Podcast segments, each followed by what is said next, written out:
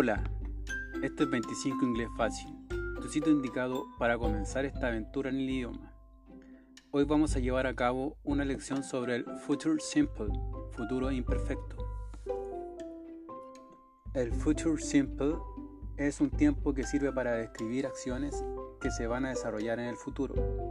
Equivale en castellano al futuro imperfecto. Yo jugaré al tenis. El Future Simple se puede utilizar con o sin mencionar el tiempo en el que se desarrolla la acción. Yo oiré música. Yo oiré música mañana.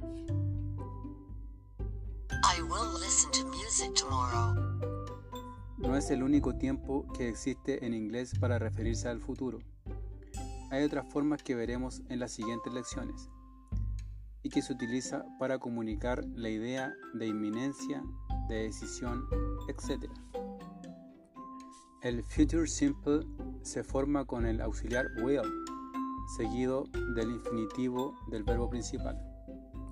Ella se comprará un coche. Nosotros iremos al cine. Es frecuente utilizar en el lenguaje hablado la forma contraída del auxiliar will, que se representa con el apóstrofe comilla simple elevada y dos L. Ella se comprará un coche. Nosotros iremos al cine. A veces, aunque cada vez menos, se utiliza el auxiliar shall o su forma contraída, comilla simple y doble L, para formar el futuro de la primera persona del singular y del plural. Yo jugaré al tenis. I will play tennis. I shall play tennis. I'll play tennis. Nosotros vamos a ir al cine. We will go to the cinema. We shall go to the cinema. We'll go to the cinema. La forma negativa se construye situando la partícula de negación not entre el auxiliar y el verbo principal. Se suelen utilizar la forma contraída will not, que se representa por won't.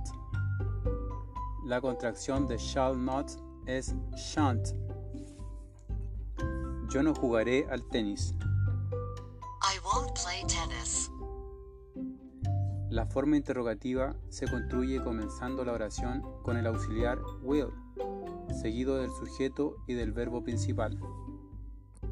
¿Jugarás tú al tenis? Will you play tennis? ¿Se comprará ella un coche? Will she buy a car?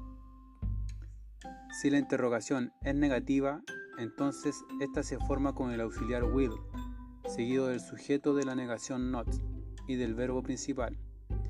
Pero si se utiliza la contracción want, esta se coloca al comienzo de la oración. ¿No bailarás conmigo? Will you not dance with me? Won't you dance with me? Bueno, hemos terminado nuestra lección de hoy. No olvides compartir, comentar, practicar y practicar. Nos vemos pronto con otra nueva lección. Adiós.